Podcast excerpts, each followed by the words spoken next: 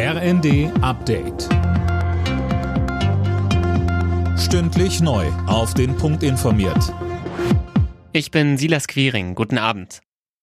Für russische Staatsbürger wird die Einreise in die Europäische Union schwieriger. Ein entsprechendes Abkommen, das die Visavergabe erleichtert, wird ausgesetzt. Darauf haben sich die EU-Außenminister geeinigt. Visa müssen damit künftig genauer geprüft werden. Die Verfahren dauern dadurch dann länger und sind teurer.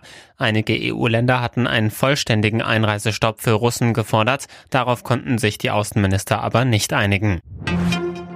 Die Ampelkoalition will in Kürze ein neues Entlastungspaket vorstellen. Die Arbeiten dazu werden bald abgeschlossen, so Kanzler Scholz nach der Kabinettsklausur auf Schloss Meseberg.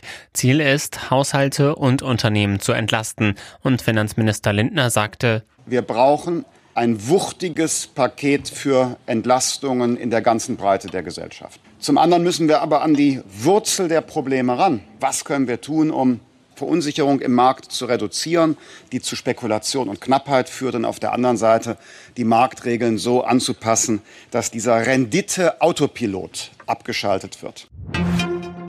Eine erneute Homeoffice-Pflicht ist vom Tisch. Das geht aus der neuen Corona-Arbeitsschutzverordnung hervor, die ab Oktober gilt.